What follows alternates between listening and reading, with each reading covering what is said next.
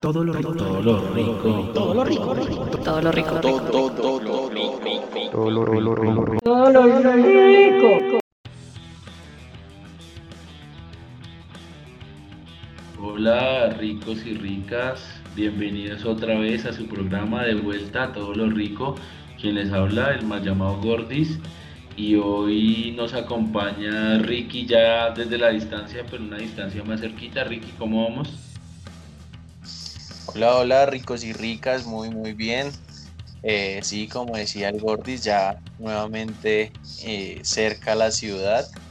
Eh, pues complacido de poder compartir nuevamente con la familia, poder estar cerca de ellos y, y nada, con muchas, muchas cosas positivas, esperando de que esta cuarentena se pueda levantar un poco más de lo normal y que se pueda lograr alguna vacuna rápido para poder solucionar este problema tanto económico como, como social para poder volver a darnos un abrazo, poder volver a estar con la familia en todo sentido.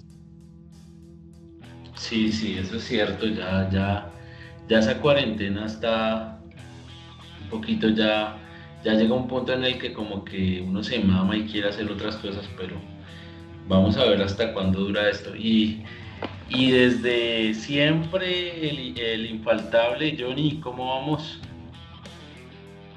¿Cómo están mis ricuras del COVID? Espero que este tiempo de, de- de ausencia de su podcast Todo lo Rico les haya servido para reflexionar sobre todos los problemas que han tenido en su vida, sobre todas las maldades que le han hecho a otras personas y sobre todo sobre las cosas que vamos a, a- a mejorar en este tiempo que se viene. Eh, estoy muy agradecido y sobre todo muy feliz por esta nueva etapa. eh, ya más adelante les vamos a contar. eh, pero como les digo, siempre estaremos aquí para acompañarlos a ustedes y sobre todo pues para que nos reamos un buen rato, por lo menos nos desestresemos, hablemos eh, carreta como decimos acá, hablemos carreta y sobre todo pues eh, podamos darles un producto que por lo menos ustedes eh, disfruten, un producto así si no sea de calidad, pero por lo menos que sí eh, consuman con una sonrisa en su, en su rostro. Ah, cali sí, calidad no hay mucha, Johnny, la verdad, calidad poco, pero... No pero prometamos lo que no. Sí, sí, las ganas de, de hacer algo, algo para desestresar, ahí están.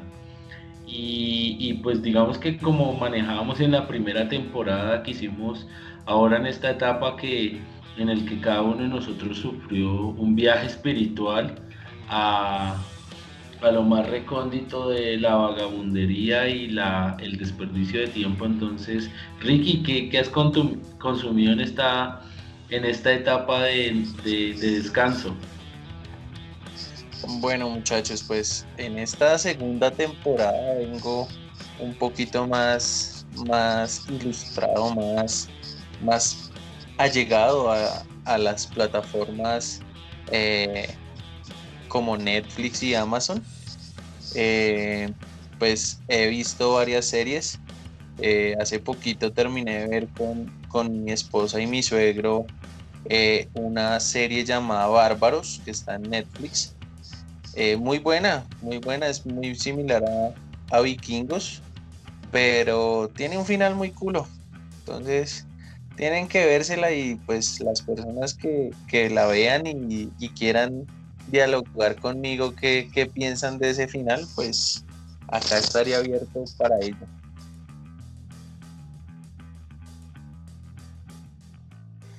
Pues yo no, yo sé cuál serie eh, dices Ricardo, pues porque sí, como, como, como ahorita en esta cuarentena, lo único que hacen es bombardearnos con, el- con publicidad de- de esas series.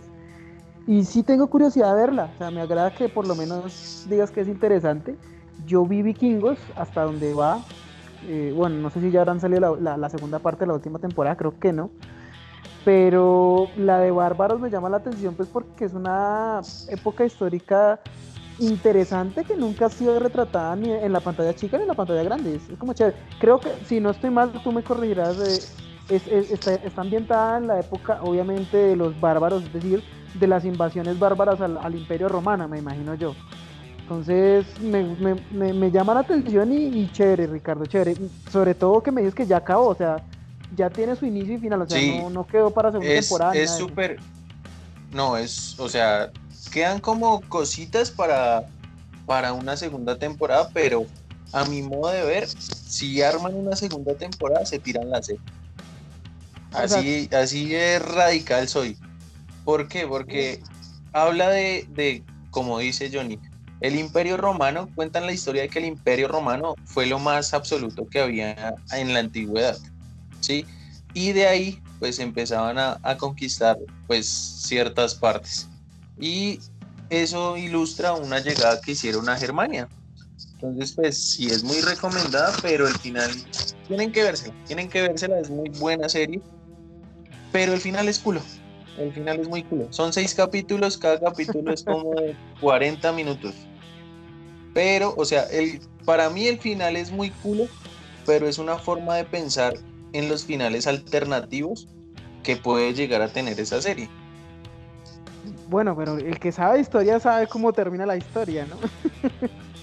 o sea, sabemos cómo terminó la, la, la, la, lucha entre los bárbaros, o entre los germanos y entre el imperio romano, ¿no? Entonces, creo, creo, saber de pronto por, por lo que sé de historia a qué te refieres con el final culo. Uy, no, es que es muy culo, Johnny, en serio, es muy culo. o sea... Bueno, pero la historia, la historia normalmente no es tan entretenida. Mm, no, o sea, como les digo, la serie es muy buena, tienen escenas de acción muy bacanas, relatan la historia de una forma que uno quiere ver un capítulo tras el otro. Yo me gasté un día viéndome la serie. O sea, uno critica las películas que duran dos o tres horas, pero uno viendo una serie se la ve ocho horas. Así, o sea, me vi ocho horas de la vida en una serie. ¿Cuánto, tiene ocho capítulos de una hora? La, serie? No, tiene, tiene seis capítulos de 50 minutos más o menos cada capítulo y el final sí dura como, como 57 minutos. Ah, ok, ok. Ya, bueno, eso, es cortica, es consumible.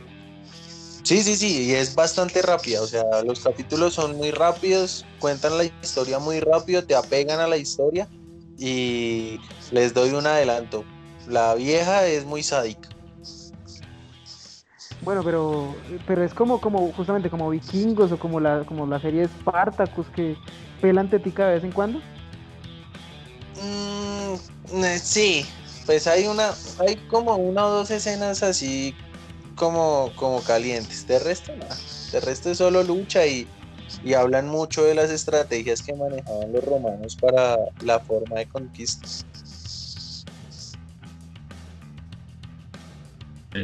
Bueno, bueno, interesante, interesante. Eh, eh, Ricky, habrá que verla. Yo la verdad no, ninguna de las dos series de que hablan, me, me digamos que Vikingos no, no me conectó así el primer capítulo. Yo creo que el primer capítulo es, es clave. Tal vez no le he dado la segunda oportunidad, pero pero vamos a ver, vamos a ver esa, esa, esa serie a ver si engancha. Yo siempre he pensado que lo engancha uno el primer capítulo.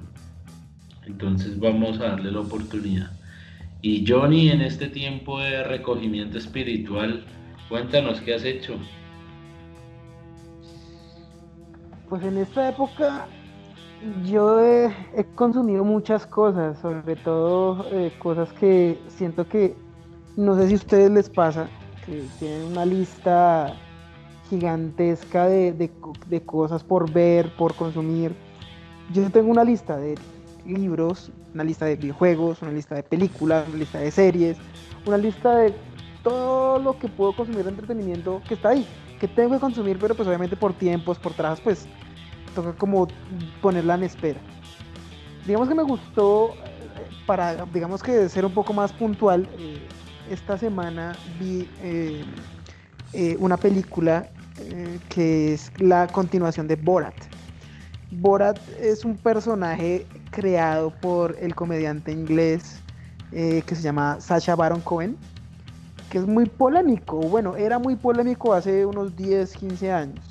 No sé si ustedes de pronto vieron películas de él como Bruno, como la primera de Borat, como Ali G, que son de un humor bien, bien incómodo. O sea, realmente el humor de él es, es un humor negro que incomoda al televidente. O sea, cuando, cuando, cuando miran las películas de, de, de Sacha Baron Cohen, donde él actúa y normalmente también es eh, productor o a veces director, el humor de él es incomodísimo, incomodísimo. Ustedes, los, gags o, los chistes que él hace es una forma de ridiculizar de una manera tan, tan cruda de lo que está intentando burlar que, que hasta te hace sentir vergüenza ajena, te hace sentir penita.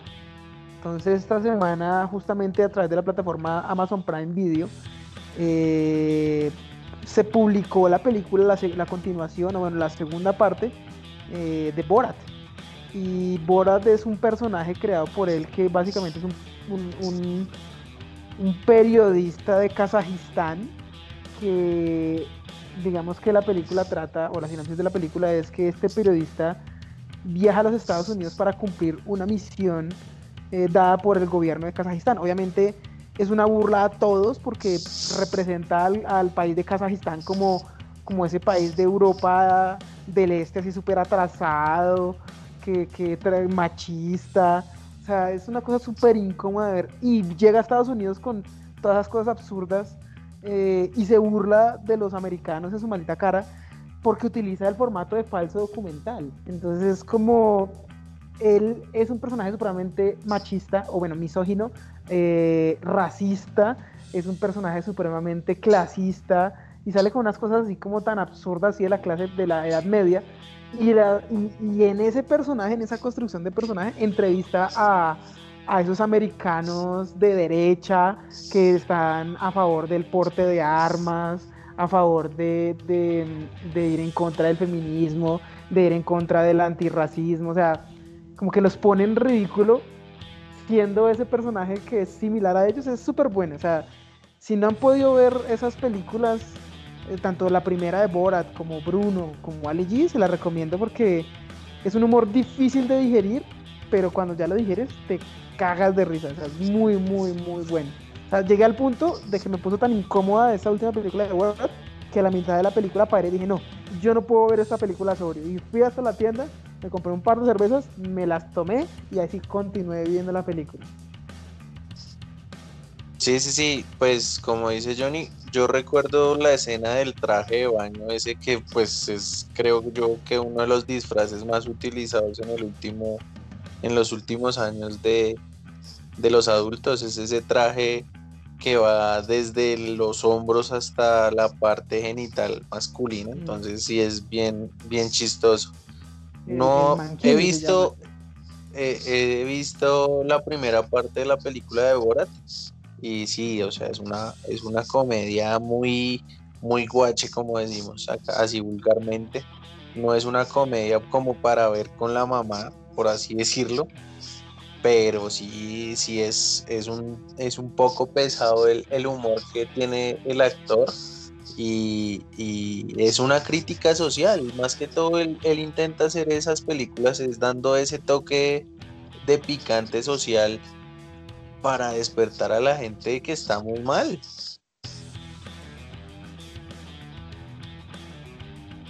bueno, sí, yo, yo, yo ahí, ahí sí no, no tengo mucho que opinar, yo la verdad no, no he visto la película, sí, sí he visto el aviso el aviso publicitario ahí en Amazon, pero la verdad no, no me atrevo precisamente porque no, la sola imagen muestra que va a ser un, humor de esos densos, pesados. No, y, te recomiendo que veas la primera antes. O sea, realmente si, si, si hay que entrarle al humor de Sasha Baron Cohen, tienes que ver Bruno. E, esa película, si, si logras ver Bruno, uy, parce, realmente te cambia la vida, porque e, e, el humor que representa en esa, en esa película es un humor tan, tan, tan de extremo al ridículo y tan extremo a lo pesado que realmente te cambia la forma en la que percibes el humor. O sea, es, es, esa película para mí es una película cambiadora de vida, porque de lo pesada que es, ya percibes el resto de humor como, ay, qué humor tan soso, ay, qué humor tan, tan simplón, porque es que hasta para incomodar hay que saber incomodar a la audiencia. Entonces, te recomiendo mucho que mires primero la película esta de Bruno, o sea, es, es brutal, esa película es brutal, así que... ¿Y esa película en dónde la puedes recomendar? ¿En dónde se encuentra? ¿En Amazon? ¿En Netflix? Mm, no la consigues en plataformas eh, actuales por lo pesada que es. Sí, es como, te recomiendo que te sumerjas en el, en el oscuro océano del internet y la busques, porque creo que por su contenido entiendo por qué no está ni en Netflix, ni en Amazon, ni en Hulu. Bueno, obviamente mucho menos en Disney Plus, ¿no? Entonces no la vas a conseguir en una plataforma de streaming por lo por el humor tan guache que es. O sea, te, voy a poner un gag para que vayas entendiendo el nivel de humor. Hay un gag en donde o sea, Bruno es un personaje eh, gay eh, que quiere adoptar un niño africano y es diseñador de modas. Entonces, digamos que para dar una, una imagen de en qué es lo que trabaja, entonces hace una sesión de fotos.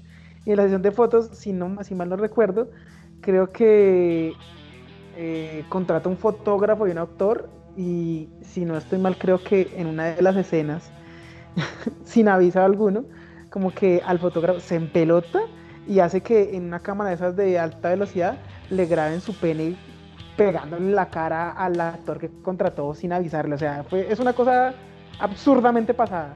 Entonces, te recomiendo que la busques por internet. Eso sí, no te puedo decir en dónde, pero pero, pero te la recomiendo mucho para que te des cuenta del nivel de humor tan pesado que se puede llegar a tener y a disfrutar. Bueno, en mi caso, ¿no?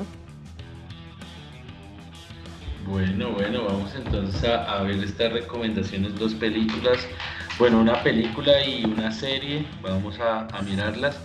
Yo también creo que me voy por ese lado, bueno, de hecho en unas actividades como que, como de salir a la calle prácticamente poco, pero pero en películas sí, hoy quiero recomendar en Netflix, digamos como algo nostálgico para recordar eh, las películas de Rocky.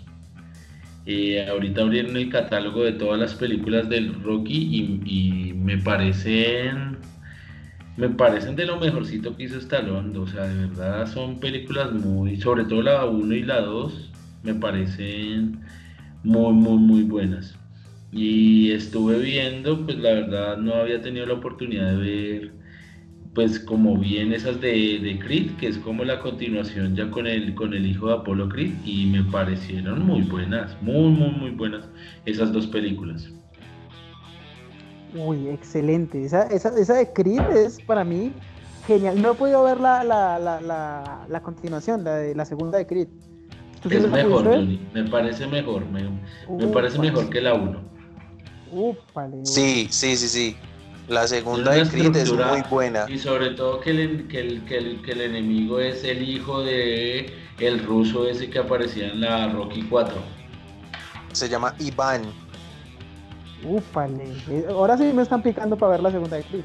Es muy buena, es muy buena. Está muy, muy, muy buena. Sí, y cuentan también. Y cuentan también es porque, que cuentan también es porque Rocky decide estar con, el hijo de Creed. Porque no es, no es porque él quisiera entrenarlo, sino el por qué él lo entrena. Bueno, sí, sí, me parece que, pero, pero yo lo que, lo que nunca entendí de esas películas es el man porque se alejó tanto del hijo, o sea, toma al papá y es que creo que, no sé, no, no, he visto las de Creed, pero hasta donde vi que fue la, la, sexta, si no estoy mal, donde todavía pelea Rocky, pues es que el hijo, lo que explicaban en esa película es que el hijo tenía una vida diferente, ¿sí? Entonces digamos que el hijo percibía que Rocky, como era apasionado por boxear, el hijo interpretaba que esa pasión por el boxeo era que no lo quería él porque no le prestaba tiempo y atención. Y creo que al final de la película esa de Rocky 5 pues sí se demuestra como un papá, pues usted haga lo que le gusta y apasionadamente siga su, sueño y, yo seré feliz y ya, y simplemente seamos papá e hijo. Entonces creo que cerraron bien ese ciclo en la película de Rocky 6. pero pues obviamente no podían darle un legado a Rocky si ya había cerrado el círculo con su hijo. Entonces yo creo que fue una buena decisión haber incluido a, a, Donis Creed como, como ese, ese que recibía la estafeta o, ese boxeador que recibía la, el legado de Rocky Balboa. Entonces, súper chévere esa recomendación. Voy a, voy a pegarle la, la revisada, Gol. Sí, estuvo bien interesante esas, esas dos películas y ahora voy a tomarme el tiempo de ver con calma la, toda la saga desde la 1 hasta la última de Creed. Bueno, muchachos. Y hoy, retomando la segunda temporada, yo quisiera o les planteo a ustedes y que cada uno cuente desde su punto de vista cómo ha visto la última etapa de esta pseudo cuarentena de mierda que no es una cuarentena y que ya todo el mundo le vale literal miércoles y sale a la calle como cual, cual gallina abren el, el, el, que la puertica donde la tienen encerrada que sale como alma que lleva el diablo. Y, no sé, ustedes cómo, cómo, cómo ven ese próximo diciembre, Johnny. ¿Cómo ves el diciembre? ¿Dónde ves tu diciembre?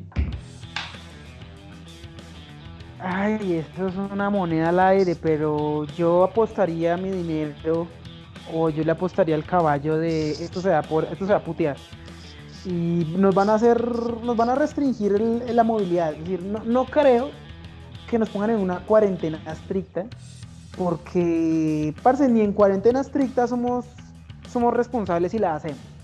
Y tampoco tenemos la capacidad económica, muchos colombianos, para hacerla. O sea, muchos, muchos colombianos pues no pueden quedarse encerrados en la casa dos meses más, y sobre todo en diciembre, que es donde hay, hay gente, o sea, hay gente que vive de los diciembres. Y hay que tenerlo claro. La gente que vende ropa, la gente que vende árboles, la gente que vende... Hay gente que solamente vive de lo que vende los diciembres. Y si hace un diciembre el hijo de madre, el resto del año pues está ahí medio vendiendo cositas, haciendo cosas. Pero siento que no podríamos estar en cuarentena otra vez. Entonces yo lo que creo y más sensato que vaya a pasar es que se va a putear, las UCIs otra vez van a llenarse pero nosotros eh, la solución que va a dar no es del gobierno nacional, sino aquí nuestra alcaldesa Claudia López aquí en Bogotá va a decir restringámoslo por localidades otra vez. Y entonces hay, hay cuarentena por localidades. Entonces estos 15 días va a ser esta, esta y esta localidad, o estos otros 15 días esta y esta y esta. Y eso creería que sería como lo más prudente. Sobre todo en diciembre, yo creo que tal vez sí van a restringir la salida para, los pueblos y eso. Porque, pues, sí, es cierto o no, Bogotá es una, un, hervidero, o sea, Bogotá es una, es una olla, es una olleta, donde estamos aquí todos muy pegaditos y muy cercanos y con una tasa de contagio muy alto. Entonces sería irresponsable para, desde mi punto de vista, sería responsable decirles como, vayan y infecten, ahorita que está puteada la vaina, vayan e infecten a los pueblos de sus, de sus donde van a pasar fin de año. Entonces no creo que, que, sea tan fácil. Entonces yo creería que van a restringirnos por localidades y no nos van a dejar salir de Bogotá como llegó a estar en un punto Bogotá antes. Entonces yo creería que va a pasar eso. Bueno, yo creo que la cuarentena, así como dice Johnny, sí, sí va a ser un poquito más, más, más estricta pues ya que mi esposa trabaja en el área de la salud, pues se ha visto que la tasa de contagios, a pesar de que ya no lo muestren en noticias tan, tan evidente, obviamente ha superado muchos niveles. Sí, la tasa de contagio, pues todo el mundo dice, ah, si me dio COVID ya no me vuelve a dar, eso es mentira. Eh, el COVID pues genera, si nosotros generamos anticuerpos, ellos también generan muchas formas más pues, para poder dar un poco más fuerte.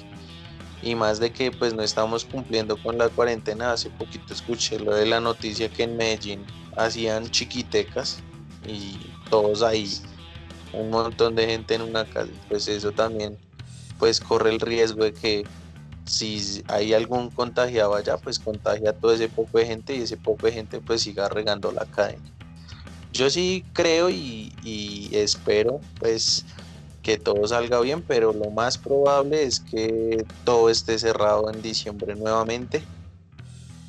Y ya tocará aprender a vivir con el virus. Creo yo que es lo que nos va a tocar hacer. Pues yo muchachos, la verdad creo que dado como se ha venido manejando, estoy un poco de acuerdo con Johnny. Yo creo que la que se va a poner los pantalones es nuestra alcaldesa. Porque este presidente ya tiene ganas de, de que se abra todo y que se muera el que se muera y sálvese quien pueda. Y, pero yo sí, yo sí difiero un poco en lo de Johnny. Yo creo que sí el turismo no lo van a poder cerrar porque es que ahí ah, no solo hay personas que viven de diciembre, sino hay pueblos literalmente que, se sostienen o, que su dinero es lo que, o el dinero de la gente es lo que haga en las fiestas de diciembre. Entonces yo veo difícil eso de que cierren porque de hecho hay muchos pueblos acá muy cercanos a Bogotá que que pelean constantemente con, el departamento para que no les bloqueen las vías y puedan ir turistas porque vienen del turismo. O sea, municipios como, no sé, La Vega, Villeta, su principal fuente es el turismo, ¿no? Entonces no, no veo esa posibilidad de que se cierre así como tanta gente. Pero entonces Johnny, entonces, según tu planteamiento, ¿cuándo se acaba esta mierda? Hagamos una polla de una vez. ¿Cuándo dices? Pongámosle fecha, con apuesta y todo.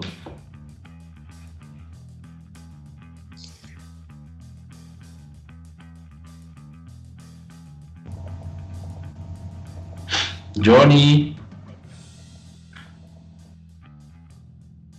Eh, bueno, yo les voy a comentar yo tengo mi fecha, yo tengo mi, digamos que ya mi apuesta súper clara.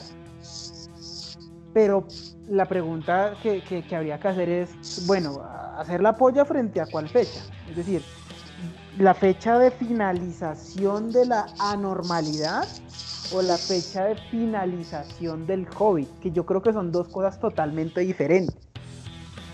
Yo no trabajo en el área de la salud, pero trabajo con gente que sí está muy relacionada con ese tema de, del COVID y, gente que diría yo son súper preparados y estudiados eh, con respecto al tema. Y lo que tengo yo entendido es que, parce, esto va largo. O sea, acabar con el COVID no va a ser una tarea de dos meses.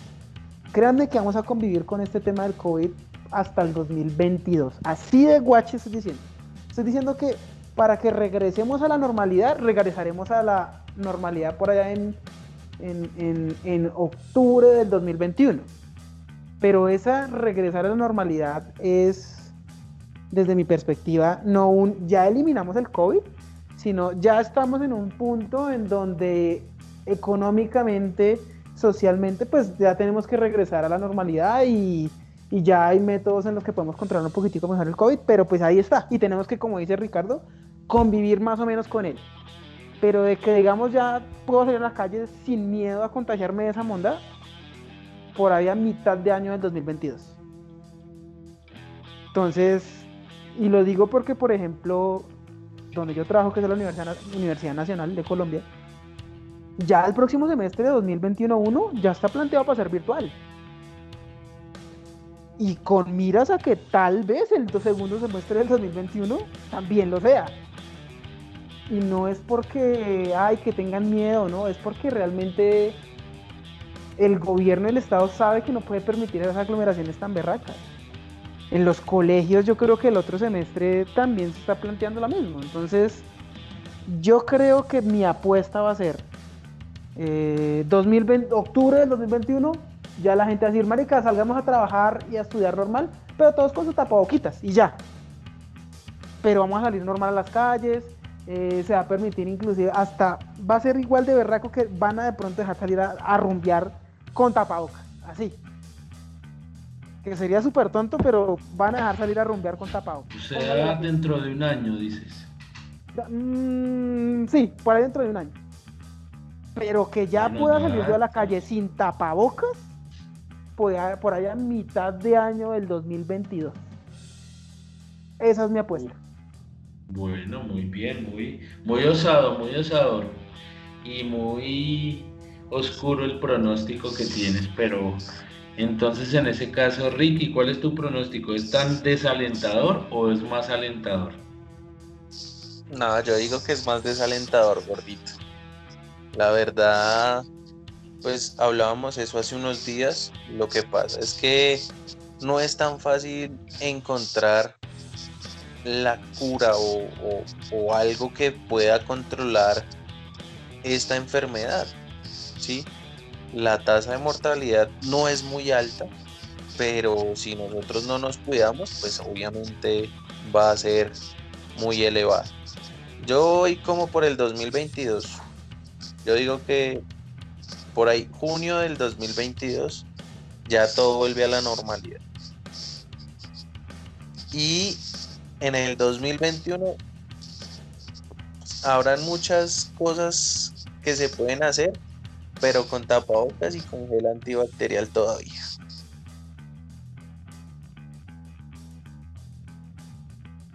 Bueno, Ricky, pero también ya vas lejos, lejos. Es una apuesta bastante alejada de ustedes.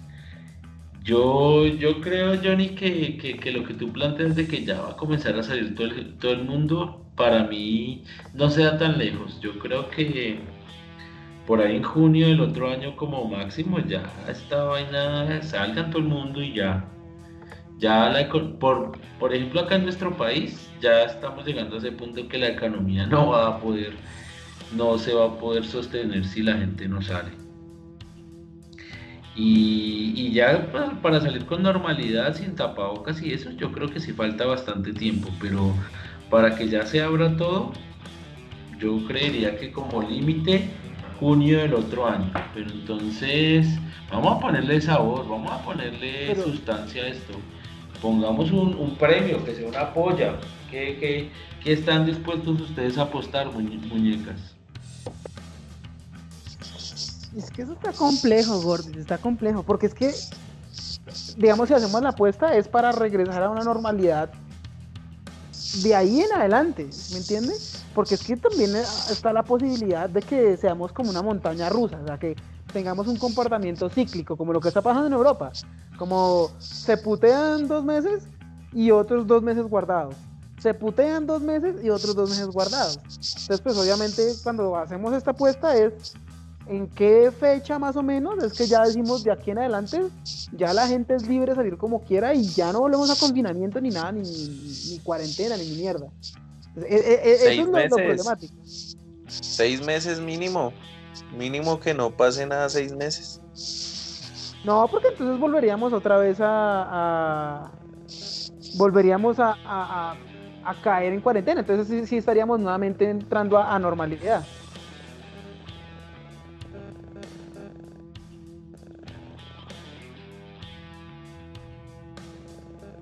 Pero entonces yo diría, si, hacemos esta polla, entonces no, pues por lo menos no, hay problema con que apostar. ¿sí? Si quieren apostamos, no sé, una, botellita de, de, de O de vodka, no sé, el trago que quieran. Bueno, sí puede ser una botellita de Jack Daniels, de mediecita, mediecita de Jack Daniels. Bueno, sí, mediecita, mediecita de Jack Daniels me parece. Pero, pero la pregunta es, con esta polla, con esta polla... Pero es... no, yo, yo no digo que cuando se normalice porque pues eso puede ser durar mucho tiempo. Yo digo cuando ya abran todo, o sea, que abran bares, restaurantes, todo, colegios. Pero es que puede ser cíclico, Gordis, eso es lo que estoy diciendo. O sea, puede que abran todo normal ahorita en febrero, pero vuelve y se putea todo y en abril del otro año vuelven y, cierran varias cosas. Entonces tal vez es una posibilidad de que hagan eso cíclico, o sea, para que también respire la economía. Entonces abren todo y dejan que se putee y otra vez cierran. Pero entonces, pues, ¿a qué estaríamos apuntándole? ¿A qué estaríamos haciendo, eh, eh, sí, apostándole la polla?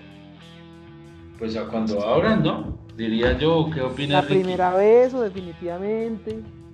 No, definitivamente. La primera vez, la primera vez, no, la primera vez. No, porque, entonces... acá, acá donde yo vivo ya están los bares abiertos, restaurantes abiertos, Sí, centros comerciales abiertos. Gimnasios Pero abiertos.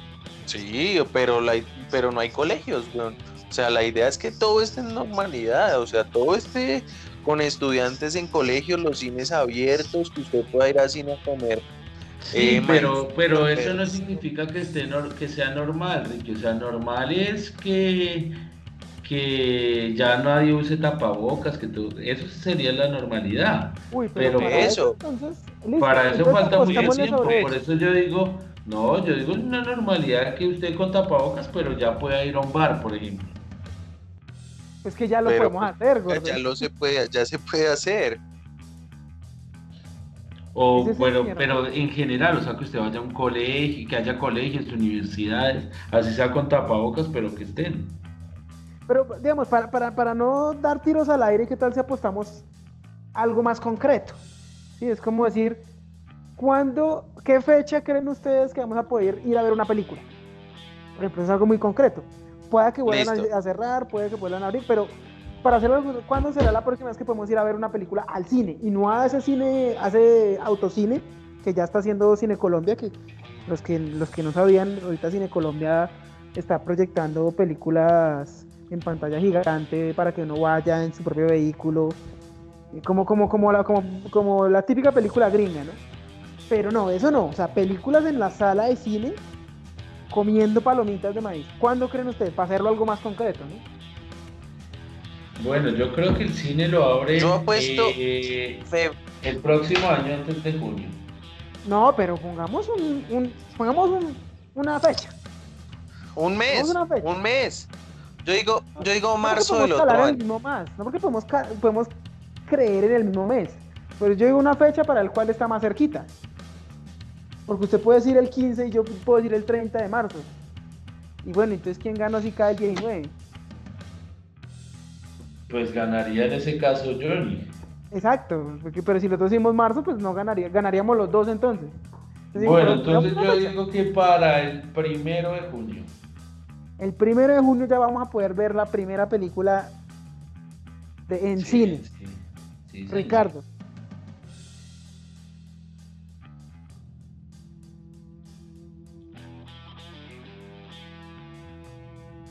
Ricardo tuvo miedo, huele a miedo, no quiere, no No, la- es que lo está pensando y reflexionando.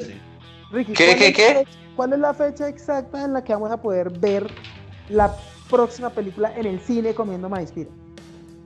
Bueno, yo digo y creo que puede ser en marzo del otro año. Pero ¿qué fecha exacta? De marzo. Bueno, pongámosle para cuando nació mi hija, el 22 de marzo. Listo. eso, por favor, que eh, nuestro editor en jefe de la oficina de redacción, cuando haga la, la edición, tomará nota de, de- de esta información, a igual quedará en el podcast registrado. Yo digo que la próxima película, la próxima película, pongámosle 4 de mayo del próximo año. Uy, todos estamos ahí reñidos, está reñido la... la- Pero bueno, la- yo tengo mis razones. ¿Ustedes por qué tienen las suyas? No, yo, yo creo que, que para mí deben abrir pronto porque si no esas empresas se van a ir a la suprema bancarrota. O sea, yo creo que Cine Colombia ya no, ya no da, eh, ya no da qué, ya no, ya no tiene recursos y tiene que ponerse a trabajar o si no esa gente se va a ir al suelo, ¿no? Claro, lo que no sabe la gente es que los centros comerciales le siguen cobrando arriendo a Cine Colombia. Y a Procinal, y a Sí. Cinemark, y a Cinépolis. Y eso es No, una no, plata, y eso es Ahí plata. Eso es un plata del hijo de puta. 3 mil, 4 mil millones mensuales. Pero por sala. No, eh, depende del cine, ¿no? Pues obviamente hay centros comerciales que sí cobran 10 mil millones mensuales, pero pues en promedio yo, yo estuve leyendo un artículo y en promedio Cine Colombia paga en promedio 3 mil millones de pesos mensuales por, sa- o sea, por, por cine en, en el, en el Centro lugar. comercial. Sí. Sí, exacto. sí, sí. Bueno, pues, Ricardo, ¿por qué, plata. por qué dijo? Claro, es un billete de madre, pero, pero, bueno, Ricardo también está de acuerdo con esa posición. ¿Vos ¿Por qué dijo esa fecha? Sí, uno por eso, porque la industria de, del entretenimiento es una de las más afectadas, ¿sí? Tanto novelas, eh, películas, conciertos, artistas. Es un sector muy, muy, muy afectado, ¿sí? Uno, eso. Y dos, porque hay muchas películas que están guardadas, que se grabaron años atrás, que están por salir y esas películas no pueden aguantarse mucho tiempo más. Entonces yo creería que ya, ya eso debe empezar a salir porque se está perdiendo la costumbre de ir al cine por estar en la casa y ver Netflix, Amazon, Disney. Y eso no va a ser bueno para la industria. Sí, sí, sí, eso estoy totalmente de acuerdo con Ricardo. Y sobre todo porque si se dan cuenta ya algunas películas las están programando para esas fechas. Creo que la, la, la, que yo estoy pensando sobre todo son las películas de super palomiteras, así tipo Black Widow. Creo que Black Widow la programaron para mayo del, del, del próximo año. Y Wonder Woman ha sido aplazada y aplazada y aplazada y aplazada porque supuestamente se iba a estrenar ahorita en noviembre. Y la verdad no creo que la estrenen en noviembre. Yo creo que la van a volver a aplazar. Entonces, siento que esa fecha de mayo es como súper crucial y van a, van, a, van a estrenar las películas más o menos desde abril, mayo, pero en Colombia pues van a tomar la decisión como siempre después de lo que va a pasar en Estados Unidos y México. Yo creo que es como que en esta zona de, en, este, en este continente, creo que los que primero toman decisiones de aperturar tanto cines como esas cosas, es como tipo Estados Unidos y México. Porque lo que es Canadá y Centroamérica, pues como que tienen mentalidades diferentes. Canadá sí es súper eh, paranoica con el, con, con, el COVID. Yo creo que eso no han abierto ni, ni los parques públicos. Y los países de Centroamérica, pues sí, como que les ha valido verga. Entonces, como que lo que hagan los demás, ellos lo imitan. Y pues Latinoamérica sí es un, una suerte de de, países a la espera de qué decisión toman los demás países para, sobre todo México. Es que México, es en términos cinematográficos, México es como lo, el ejemplo a seguir, porque si ustedes saben, por ejemplo, ahorita México ya tiene salas abiertas. O sea, ya se puede ir a, allá hay mucho eh, Metrópolis, no, sino, sino Cinépolis. Allá hay mucho Cinépolis. Es como el cine de ellos, Cinépolis.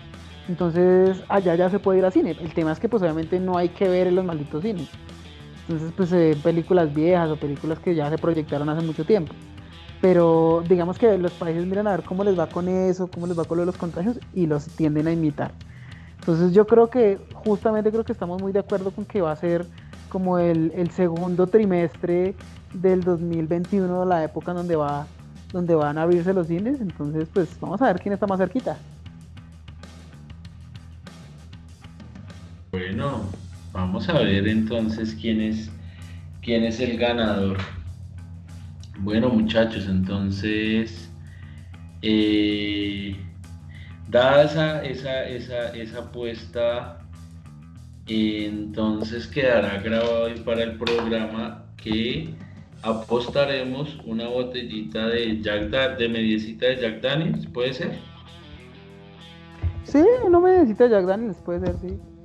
No, no, no. Sí, sí, sí. Rico, rico. Puede ser una Horny. Bueno, pero yo quisiera ya eh, para finalizar este tema, me gustaría que habláramos de lo que para mí es la, el acontecimiento de, de la semana. Y es justamente el lanzamiento de la nueva generación de consolas. No sé si ustedes han podido, obviamente no ver de primera mano, porque pues estoy seguro que son igual de pobres a mí, pero han podido ver por internet o de pronto otros sitios ya eh, a varias personas haciendo los respectivos unboxings o descajamientos de las consolas de nueva generación, tanto el Xbox Series X y Xbox Series S por el lado de Microsoft, como eh, el PlayStation 5 eh, normal y el PlayStation 5 Only Digital en el caso de Sony. Entonces, eh, no sé, ¿qué, ¿qué, opinan ustedes de eso? ¿Han podido ver algo? Si han podido ver qué opinan de esas máquinas, qué pudieron ver de raro y sobre todo para cuándo creen ustedes que pueden comprar una de esas. porque en el caso mío todavía me falta mucho para poder comprar una de estas.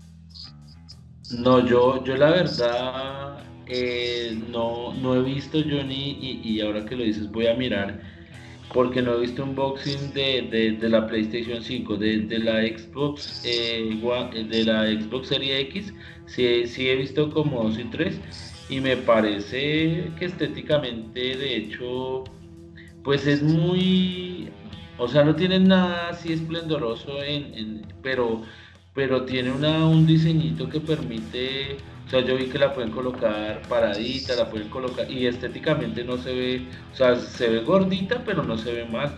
No me parece que se vea mal. No, sé tú qué dices. Pero depende, ¿tú viste de la serie X o de la serie S? La serie X es la negra que es como una caja. Sí, la, la, la X, la X, la X, el cubo. La X es bonita, es bonita. De hecho, hasta Microsoft se autoburló de la estética de su consola porque hubo influencers a los que le mandó neveras, o sea, literalmente una nevera, un nevecón con la forma de la Xbox Series X. Revisa esos videos, Cortes, te lo recomiendo mucho. Yo, yo lo que lo que no lo que sí me parece muy absurdo, weón, es que usted pague lo que vale una consola de esas para que el miserable control sea de pilas. Uy, no. O sea, eso, eso ya de verdad no tiene pues, presentación.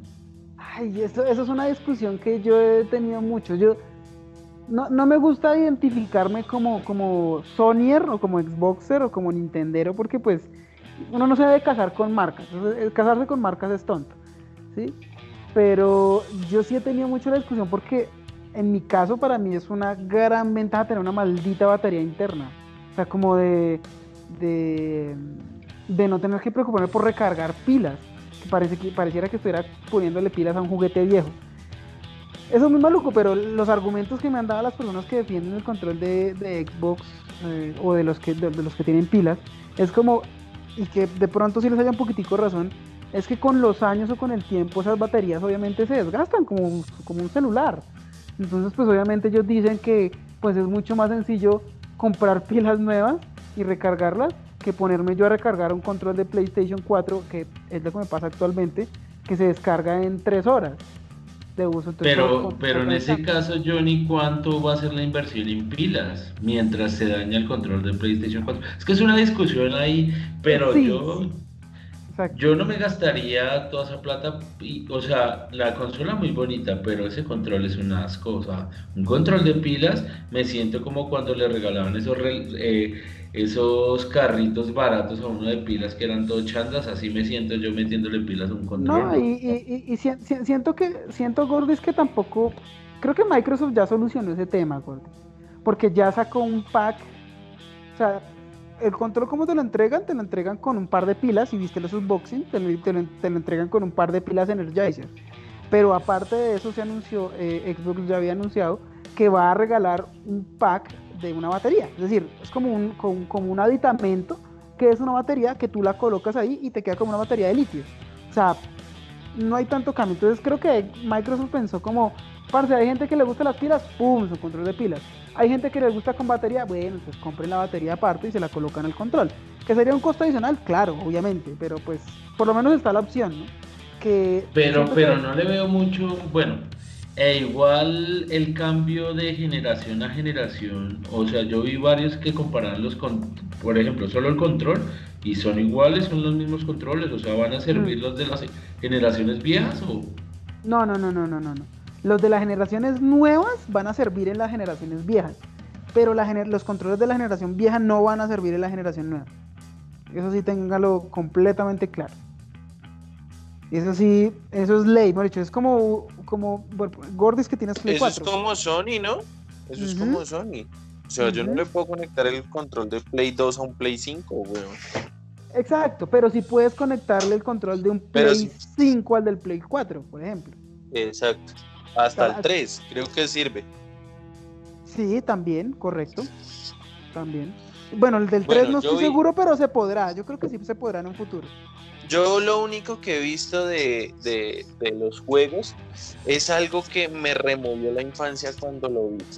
Y es que Xbox sacó algo que me gusta mucho y aún tengo en mi computador y cada vez que tengo computador lo descargo y es Age of Empires. Es un juego que usted en serio le enseña a cómo crear estrategias para ser victorioso. Maldito juego adictivo. Historia. Yo, yo lo que aprendí de historia en, en, a, a, mis 10, 11, 12 años fue, fue a través de lo que aprendí con Age of Empires. O sea, es un juegazo. Todos los tres, los tres son juegazos absurdamente buenos. Ustedes, o sea, Ricky, ya que lo mencionas, el Age of Empires, ¿tú eh, jugaste cuál principalmente? ¿El 2 o el, o el 1 o el, o el 3? No sé. Yo jugué los tres y aparte de eso jugué el Reencauche que es el Age of, el Age of Mythology. El Mythology, sí, el Age of juegazo, juegazos. Malditos juegos que uno tenía que construir rápido la iglesia y poner a adorar al, a los cubitas para poder tener los superpoderes de los dioses. Claro, claro. No, creo, yo creo que a uno le instalan ese juego en el computador y uno gasta una hora solo por cacharrear. Pero solo por cacharrear. Eso es absurdamente bueno y complejo. Ese juego, como lo dice Ricardo, es súper complejo. O sea, por ejemplo. No, y que, y que uno era, que uno era caspa, o sea, uno intentaba no utilizar las claves y eso, pero había momentos de lucha donde tocaba por lo menos eh, la de Robin Hood para coger oro. sí, sí, eso es cierto. Porque baila, o sea, si usted no sacaba claves, y más si usted es? jugaba en niveles de experto, baila. No, y, y, y, créeme que eso en multijugador adquiere otra capa más de dificultad y de complejidad. Eso, eso es una cosa súper absurda. Pero digamos tú, tú en Age of Mythology, ¿qué dios escogías? Zeus, Zeus, Zeus, Zeus y Ra. Zeus y Ra, esos eran los los más sí, los poderes más ásperos sí. de todos. Sí. Bueno, y en, en, Age of Empires, ¿cuál civilización utilizaba? Los celtas. Uh, esos celtas son una belleza. Gordy, los celtas son lugar... Pues la verdad es, eh, eh, yo, los, yo, yo, los vi, pero no, no soy muy apegado a ese tipo de juegos, de verdad. ¿De los RTS? Uy, Gordy. No, eso no. No, no, no. Pero Por no ahí te jugué pegaron. uno de Ribs of Nation, Ribs of Sí. Nation creo que se llama.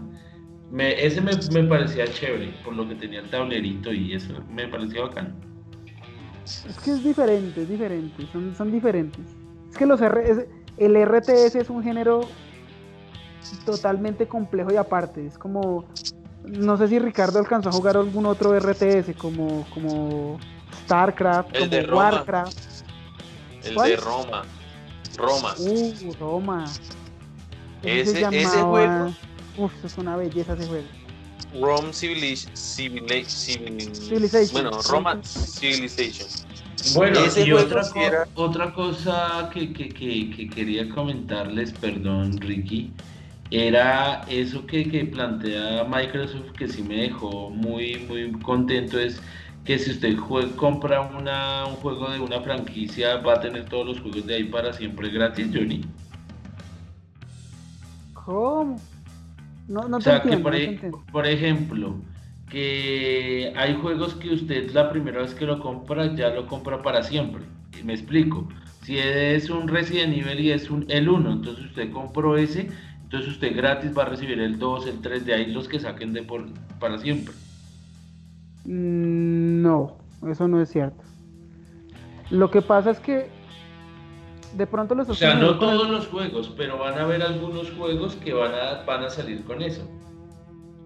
Pues es que es que depende cómo lo interpretes, Gordis, porque si tú me estás hablando del project del project xCloud, pues sí tiene sentido, pero entonces no no es como que compres el un ejemplo, el Resident Evil 1 y te regalan el 2 y el 3 y el 4, sino que eh, el Project xCloud es que tú compras el juego en tu cuenta de Microsoft, es decir, te compras el, el qué sé yo, un ejemplo como lo pones tú el Resident Evil 1 y vas a poder jugar el Resident Evil 1 en tu Xbox 360, en tu, bueno, más que 360, en tu Xbox One, en tu computador, en tu celular, en tu nevera, en tu tablet. Sí, sí, sí, tu- ese es uno, pero, Ese es uno. pero digamos que, que, que ahí yo escuchaba y sí explicaba en eso que yo te digo que es otra cosa aparte, que es, Mm, por ejemplo, en el caso, ahí lo explicaban con ese juego, los juegos de fútbol que sacan como las versiones cada año.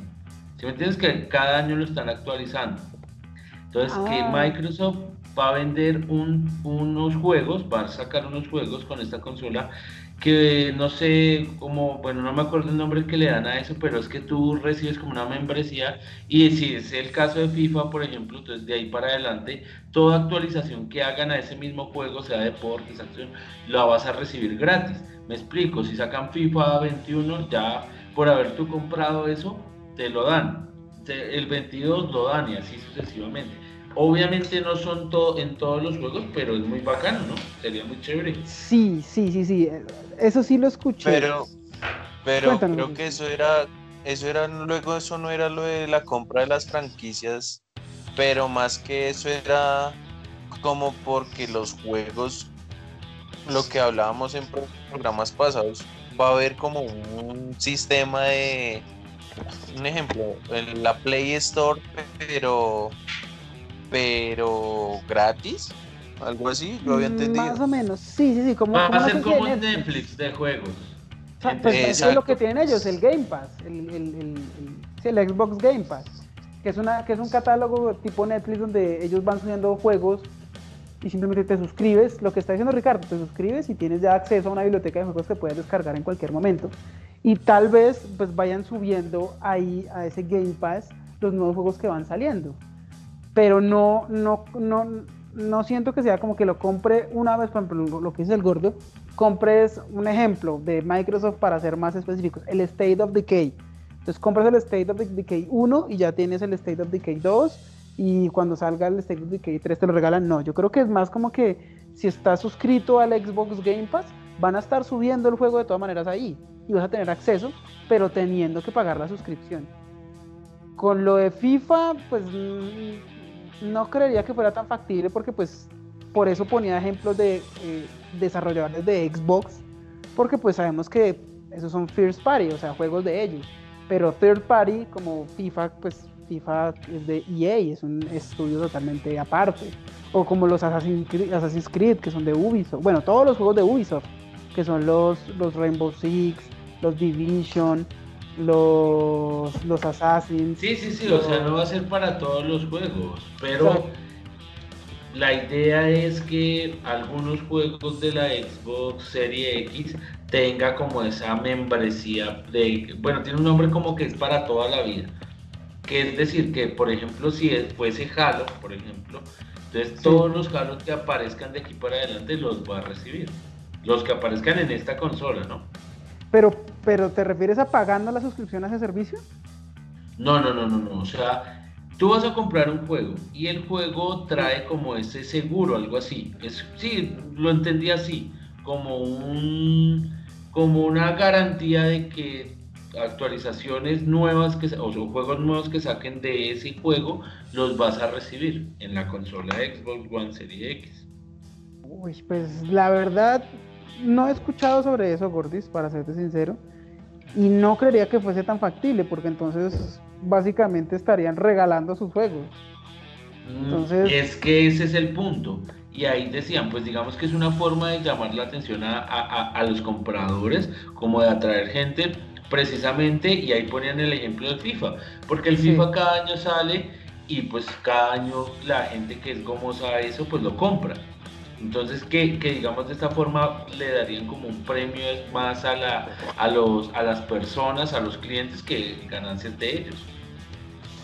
Madre, es que eso es complicado. Obviamente eso no, no va a funcionar en ese tipo, o sea, FIFA no va a hacer eso porque ese es el negocio que se llenan de plata cada año, No, pero depende. es que pero- FIFA, FIFA sí le creo. FIFA sí te creo, Gordis. Pero lo que le digo, o sea, ellos no pueden tomar esa decisión por empresas que no les pertenecen. ¿Sí me hago claro, entender? pero, pero, pero eso se puede negociar, pero creo, creería yo, si no estoy mal, es con juegos de, de Microsoft, Claro, por propiedad de ellos, exacto. exacto, pero sería muy interesante, ¿no? Chévere. Pero fíjate, fíjate con lo de FIFA para, para, para pues, eh, digamos que disociar lo de FIFA. Lo de FIFA sí creo que sea factible, ¿sabes por qué? Porque la gente creo que ya no es que esté mamada de comprar un FIFA cada año, sino que creo que sería una estupenda idea de negocios no sacar un FIFA cada año, sino sacar el FIFA de la generación, como FIFA PlayStation 5 o FIFA Xbox Series X, y que No, simplemente sería vayan un subiendo. puntazo, sería un puntazo usted pagar una suscripción. Ahí sí se Es que a eso me plata. refiero, que usted compre el juego inicialmente y se vaya parcheando o actualizando y que usted pague por las actualizaciones, por la actualización de plantillas, por la actualización de uniformes, por usted no, ustedes no se imaginan la cantidad de plata que gana EA por el Ultimate por el Ultimate Team, por el Ultimate Team. O sea, gana gana más por Ultimate Team que por la venta neta de los videojuegos. ¿Sabían ustedes eso? No, no, no lo sabía. O sea, Fi- FIFA Sí, recauda más y- plata por lo de las tarjetitas esas del Ultimate Team que por las ventas reales del juego. Y si no estoy mal, eh, a Griezmann le bloquearon el Ultimate Team por comprar monedas piratas. Sí, en Sí, serio. Sí, sí, sí. sí. O sea, es- eso, eso- eso es una- eso es una- eso es un tráfico. O sea, hay páginas de internet dedicadas al tráfico de tarjeticas de jugadores, eh, leyendas y, y, y tots y toda esa mierda. O sea, eso es un visaje. Por eso creo que es más factible que juegos como FIFA se conviertan así como en ese modelo de negocios tipo Fortnite, que no le cobran a uno por el juego, sino por, por Por microtransacciones. las cosas. Sí, Claro. por las cosas. Parce, ¿quiere el uniforme de la selección Colombia de los años 90? Claro, marica, le vale dos dólares. Claro que yo los pago, tan, y ya tengo mi uniforme. Es que hasta raro no sería que pusieran el FIFA gratis y que cobraran microtransacciones. Y créanme que Pues PES es ya que- está más o menos así. PES lo estaba intentando hacer con el EA Fútbol. si Pues no lo que pasa es que yo, yo, yo considero que PES como franquicia está pronta a morir. Ah, Porque cada vez tiene menos licencias, cada vez tiene No, menos... Gordis, ahí estoy en contra de eso. Al No, contrario, no. FIFA ahorita tiene menos licencias que antes. No, pues ha perdido una, dos, tres, pero... pero Una, dos, tres. sí es- Es tan crítico que tiene más licencias de selecciones PES que FIFA. Póngase a revisar las, las licencias de las selecciones. Y tiene más licencias de selecciones PES que FIFA. Pero, pero digamos que en ventas y eso, Konami se está yendo en pérdidas con ese jueguito. Ah, claro, no, por ventas paila. Es que a, a eso me refiero. Es que hay dos formas de medirlo, gordo. Y es, si, si, si hablamos de ventas netas de videojuegos, FIFA se lo, se lo lleva pero sobrado. Y sobre todo también por la venta de esas tarjeticas del Ultimate Team. Pero si se ha dado cuenta que sí. PES en los últimos años le ha metido a las licencias y yo creo que hace cu- cuando cuando porque tú y yo sabemos que éramos Team PES o no Sí, claro, yo era Team antes PES, éramos obvio. Team PES y cuando vimos que parce ninguna hijo de madre licencia porque eso fue lo que nos hizo cambiar y Gordis no me puedes decir mentiras lo que nos hizo cambiar de PES a FIFA fueron las malditas licencias Sí, correcto. y entonces es como ah, qué mamera estar yo poniendo a editar los uniformes en PES no en el FIFA están todos pasémonos a FIFA Parce, créanme que eso de las licencias es bien importante. Y PES ahorita tiene licencias super guaches, la licencia de la Juve, la licencia del Manchester, la licencia marica aquí en Latinoamérica del Boca, de River, o sea, licencias de las elecciones. Esas son cositas que van sumando, Gordis. Pero le ha quitado una, dos por liga. O sea, de- de- digamos en el FIFA 20, en Italia la única que tiene así solo para ellos es la de la Juventus. Eh, no, creo que hay otra, creo que el Cagliari, si no estoy mal. Hay como dos, Bueno. dos licencias de ellos nomás. De, del- de Inglaterra no tiene ninguna. Sola, o sea. Manchester, que el Manchester United. El Manchester No, United de no está en FIFA. En FIFA sí está, en el FIFA 20 sí está. No sé en el 21, Sí. pero, pero en el 20 está. Es que creo que ellos tienen la licencia del Manchester también. Sí, o sea, hay Inglaterra, y en Inglaterra tienen varias. Porque, Tienen por ejemplo, la del Barça tienen es la licencia del estadio. porque el Barça está en el FIFA, con el Sí. uniforme y todo. Tiene Pero- la licencia del estadio. La Juventus sí la tienen propia, propia. Claro, pero imagínense que lograran que Barça estuviera solo en PES. Eso sería una, debla- una debacle muy berraco, weón. Y Pero lo han no. intentado, porque usted se da cuenta que en el 2019, o sea, el PES 2019 fue PES Barcelona, con todo el equipo en la portada y con toda la publicidad del Barça. Imagínense que pudieran claro. haber, de cogerse un grande como el Barça o el Real, eso sería un golpe muy berraco. Sí, pero es que, es que, digamos, si solo cogen al Barça y toda la liga la tiene FIFA, pues va, seguirán en FIFA. Ay, parce, es que la liga es el Barça, me perdonarán, pero la liga son tres malditos equipos, weón. Atlético, Real y Barça. A mí me importa un culo la licencia del Valladolid, weón. Pues sí, del Valladolid sí, pero que no esté, por ejemplo, Valencia, que no esté, por ejemplo, El Villarreal. Villarreal, que no esté, por ejemplo, el Athletic de Bilbao. Pero, parce, a mí me importa un culo el, el Rayo Vallecano, weón. Me importa un culo los Asuna, por ejemplo. El Celta de Vigo. ¿Sí me entiende? Pues sí, Johnny, pero eso es como una decisión suya porque no a todos hay personas que sí o, o porque cree que es el negocio de FIFA mantener esas licencias. Pero, sa- sa- ¿sabe que FIFA, yo lo he visto que mantiene mucha licencia de equipo pequeño? Y no sé qué tan a largo plazo sea la batalla, o sea, de que le apueste más por licencias por- de equipos pequeños que por licencias de equipos grandes. No, es que ¿sabes qué es lo que pasa? Eh, FIFA apuestas a la liga, o sea, ellos quieren la licencia. Ya, si, si Konami le quitara la licencia, por ejemplo, de la Liga Española a la FIFA sería, al, al FIFA sería, sería bomba, porque la licencia de la liga implica que va a tener a la- al, al 95% de los equipos con licencia, ¿sí me entiendes? Entonces, Es eh, que también FIFA es apuestas a las caro. ligas. Es que es muy caro, es que pagar la licencia, es que a eso me refiero. Eh, Por ejemplo, es mucho más económico tener a los demás equipos sin contar a los tres que acabé de decir. Es mucho más económico tener licencias de ellos que tener las licencias de los tres. Sí, obviamente, claro. ¿Sí me entienden? No, es- no es lo mismo pagar la licencia del de exclusividad del Real Pero Madrid. eso se da, que la pero es que exclusividad eso, se da en España, pero digamos en Inglaterra, que ya no son tres, sino son seis, siete. es, es más competida, eso sí, sí, sí, tienes razón, es más competida, más competida. Pero ya pasa, o sea, por ejemplo, es que también, por ejemplo, PS creo que tiene la exclusividad del West Ham. O sea, en, en FIFA creo que aparece ¿qué es el West Ham? Es del punto. No, en FIFA aparece el West Ham. No, no, creo que aparece el Lo- London FC, o sea, aparece el mismo escudo, pero No, aparece como London FC. cosa- no aparece. eh, es más, en el fútbol inglés todo lo tiene FIFA. FIFA es el dueño del fútbol inglés. Tiene todas las copas, todas las, li- las ligas, hasta la quinta división tiene los casi de los equipos conocidos tiene estadio hasta de la segunda y tercera división. El negocio de FIFA es la liga inglesa. Bueno, ¿ustedes sí sabían por qué la liga colombiana ya no aparece en el FIFA 21? Porque quién putas va a querer jugar eso. No, pero No. aparece en el modo Libertadores, aparece en el modo Libertadores. Pero ¿saben por qué ya quitaron la liga? O sea, antiguamente ¿Por sí qué? estaba la liga Postobón y eso. Porque hay una cláusula en la FIFA FIFA que ninguna liga puede tener el nombre de una marca de apuestas.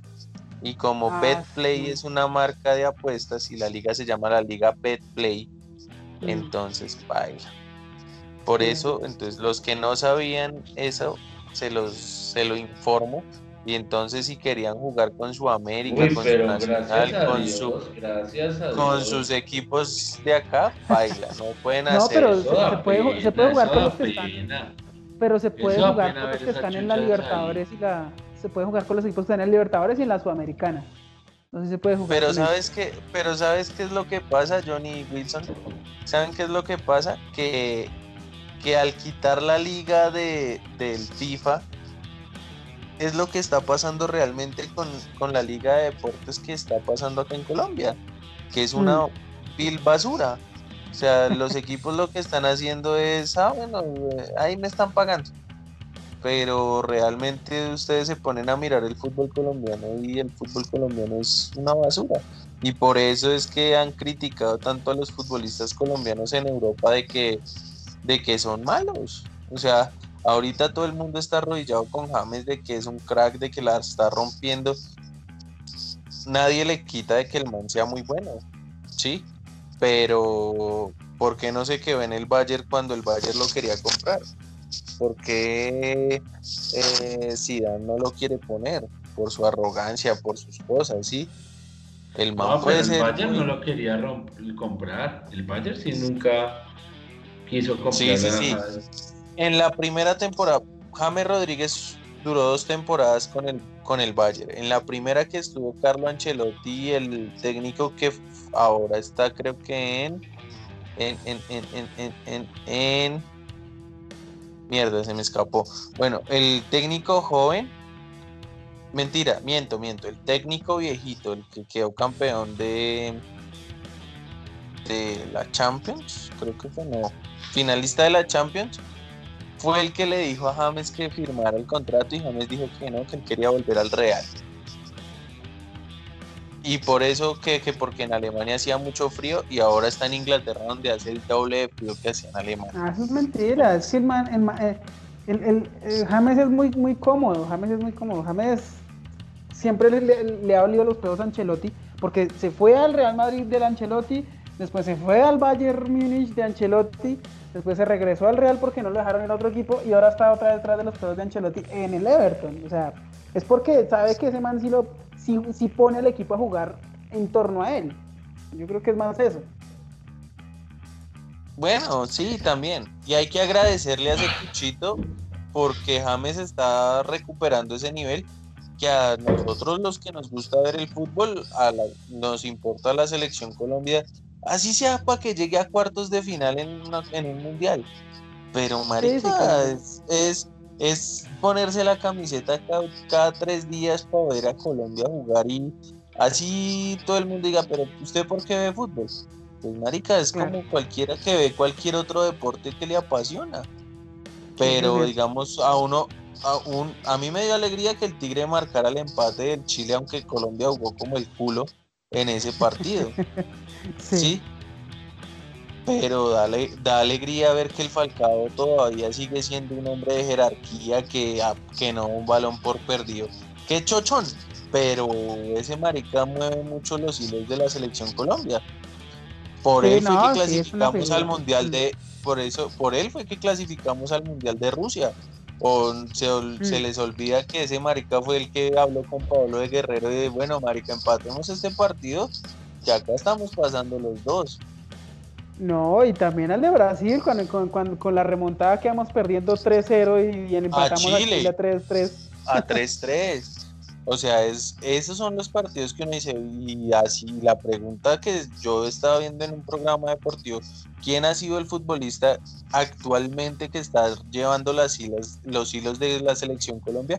Para mí está en el top 3 Falcao García, el primero, David Ospina en segundo y tercero James Rodríguez.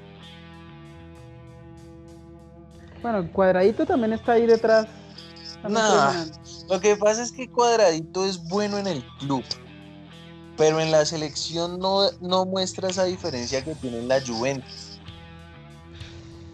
Que también a, Cuadrado lo ponen, con todo el respeto aquí de los que nos escuchan, a Cuadrado lo ponen de perra. O sea, Cuadrado ocupa todas las posiciones que el técnico no sabe a quién poner y se demostró justamente en el partido de Chile cuando se lesionó el lateral derecho. O sea, Marica, ¿quién ponemos? No, pues cuadrado, baje porque no hay quien y usted no. pero no digas eso, Johnny, porque él está jugando de lateral derecho en la Juve. En la Juve, eso sí, eso iba a decir. Pero, pónganse a mirar y realmente Cuadrado es el jugador al que más posiciones lo han puesto en la selección. O sea, es que el man el man lo tienen como de usted es muy bueno en la posición que lo pongan, entonces usted me va a jugar por este lado, me va a jugar acá. yo, creo que, Cuadrado sí, sí es clave también.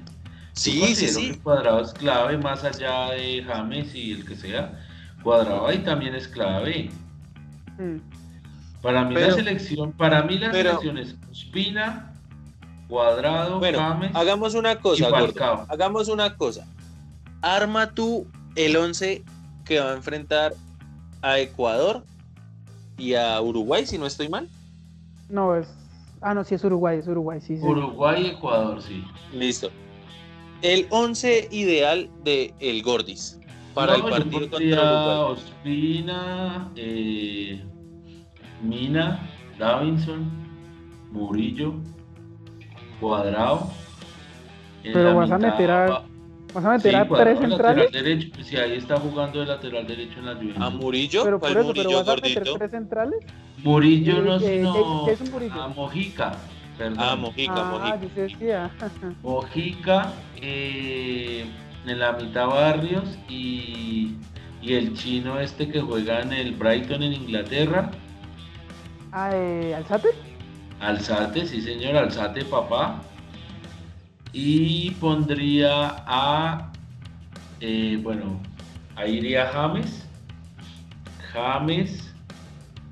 Y colocaría a Muriel, a Falcao y a... Ah, bueno, y me falta ¿cuánto Lerma, va a el chino meter? Lerma. El chino Lerma, sí, esos. Ese sería Pero mi ¿cuánto va a meter? Metió tres Cuéntenos, ahí están, ahí están, mire. metió un 4, Ospina, 4, uno. 4, 3. Mire, cuéntelos. Ospina. No, no, el mediocampo, el mediocampo, porque usted en la defensa sí contó los cuatro. ¿Qué, ¿A, a Por eso, ahí va. El mediocampo es Barrios, Lerma, Alzate y James. Y, delanteros Muriel y, Fa- y Falcao. ahí y, está. y banquea cuadrado. Cuadrado de El lateral. cuadrado lo tiene lateral. Ah, verdad que lo tiene lateral. Sí, sí, sí. Bueno, Ricardo.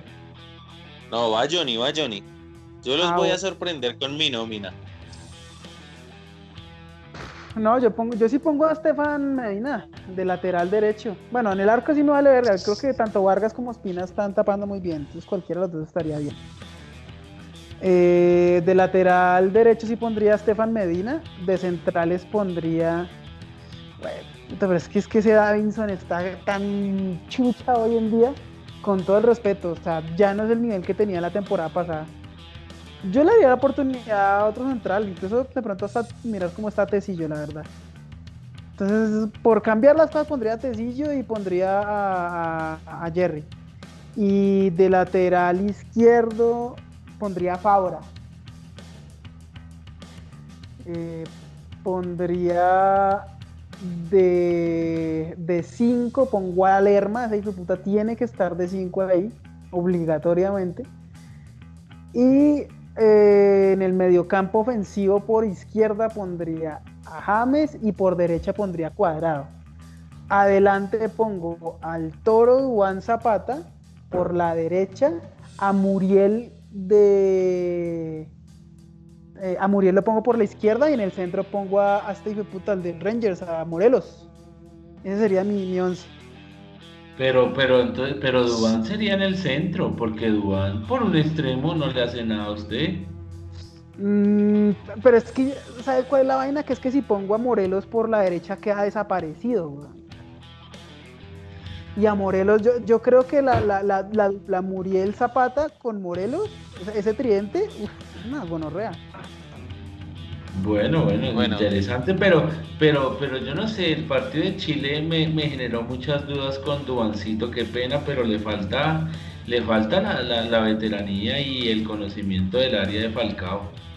Porque ese gol de Falcao, sí, es un chochazo, pero, pero es el chochazo de estar en donde debe estar.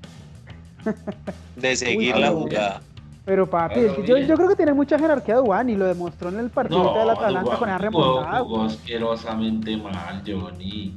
En el, del Atala- el del partido de la, la remontada del Atalanta, No, yo digo es el partido de Colombia. no, Ah, a, mí no, a mí no me importa un culo el Atalanta, a mí me importan los partidos de la selección.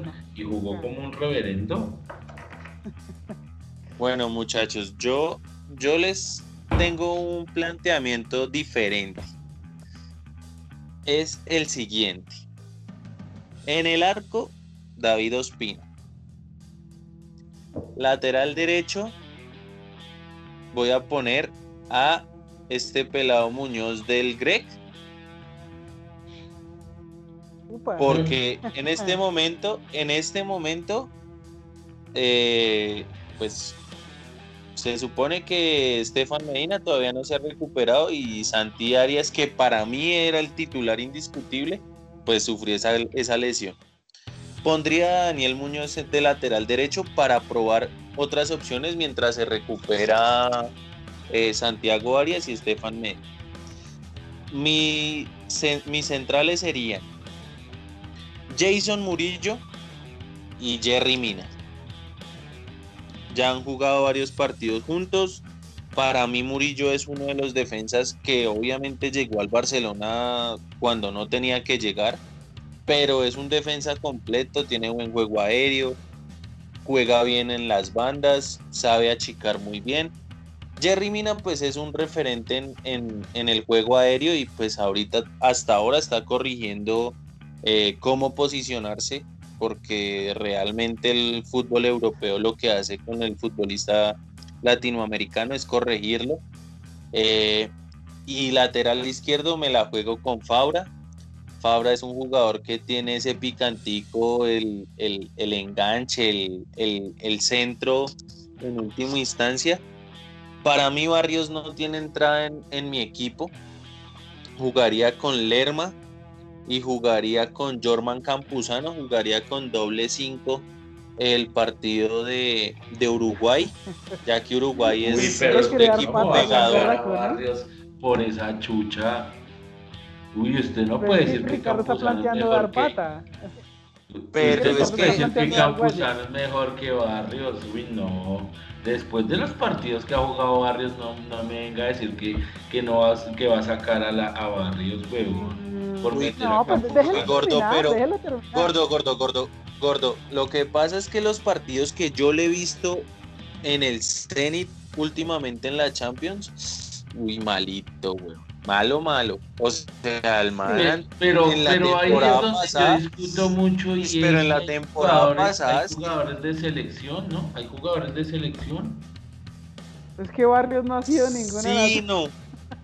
Barrios se juega unos partidazos en la selección, weón. ¿Quién fue el que corrió el, partido con Chile? ¿Lerma y Barrios? Sí, Lerma. sí, gordo. Yo no, yo no le estoy diciendo que Barrios no sea bueno. Lo que yo le estoy diciendo es que en los partidos que yo le he visto a Jorman Campuzano del, del Boca de Miguel Ángel Russo, Jorman Campuzano se asemeja a lo que hacía Carlos Larroca Sánchez, que era quitaba balón, entregaba y cubría posición rápida. Y Lerma sí es un jugador más volante que llega más. Por eso fue el gol de Chile. Un gol que el man acompañó la jugada, cabeció y cabeció perfecto.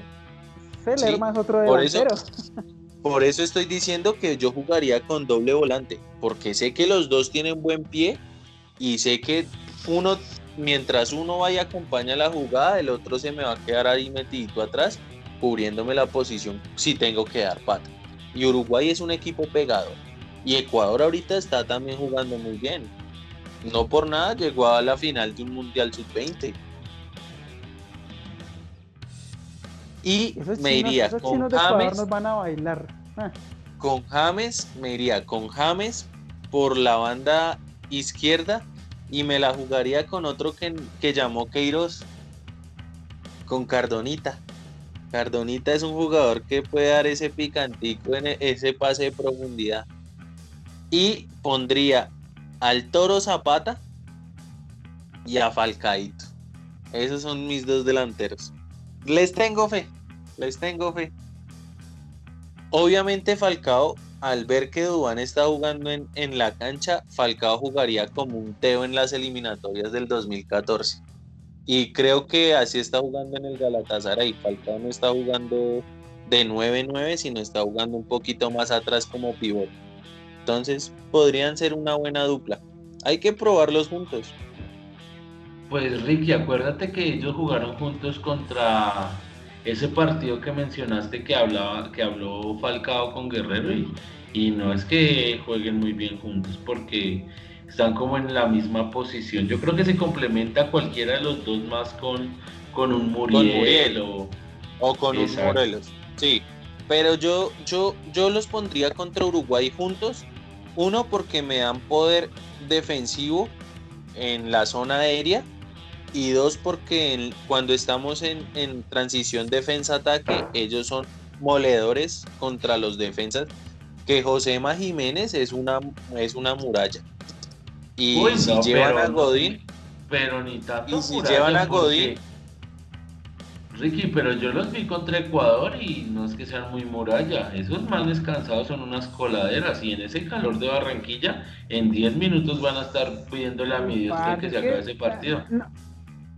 Es que repito, no subestimen a Ecuador. Es que Ecuador viene con una cantera de chinos que tal vez no tengan un alto nivel técnico, tienen un nivel físico muy bueno, Y yo creo que los cocinaron más físicamente. Ese delantero, ese delantero que tienen, esa, esa pisada de balón para ese gol que le hicieron a, Uruguay, tienen huevo. Uy, ese chino tuvo las pelotas bien puestas, O sea, sí, va a pisar ese balón Ecuador ahí? Juega bien. Ecuador juega bien, Ricky, pero. y, y Johnny, pero pero también es que Uruguay estaba físicamente, está ya, ya sus manes, ya el viejito Tavares se, se, quedó con esos viejos. Y ya sus viejos están mamados por los mierda. O sea, ustedes van a ver, no le digo que le ganemos a Ecuador, pero eh, Ecuador se va a ver muy diferente a ese Ecuador, se va a ver con Colombia, porque Colombia es un equipo que tiene más, que tiene más arresto físico. O sea, es que esos de, de Uruguay no corrían ni una cortina. Pues que Uruguay siempre se caracterizó no tanto por el juego técnico y sobre todo esa generación, sino, por la garra y por el juego físico. La ya, garra no hay, físico menos. no, pues ese es el punto. O sea, Uruguay ahorita, pues ya la generación que tiene ya va de salida, pues no tiene el físico que caracterizaba su juego antes para competirle a esos chinos de Ecuador. Nosotros, o bueno, la media de edad en Colombia pues no está tan alta, está más bien como término medio y nosotros no tenemos o no se basa nuestro juego en un juego físico, sino más en un juego de, toque de pelota. Entonces yo creo que sí podemos darle más batalla a Ecuador, pero creo que Uruguay ya de pronto no va a tener los mismos errores que tuvo con Ecuador, con Colombia, porque nosotros no estamos al nivel físico que, que tuvo esos chinos de, o tuvieron esos chinos de Ecuador. Entonces creo que van a ser partidos planteados totalmente diferentes por parte de las tres selecciones. Sí, sí, sí, obvio. Obvio, obvio. El fútbol que se, que se tiene que mostrar en los dos partidos va a ser lo mismo que pasó con Venezuela y que pasó con Chile.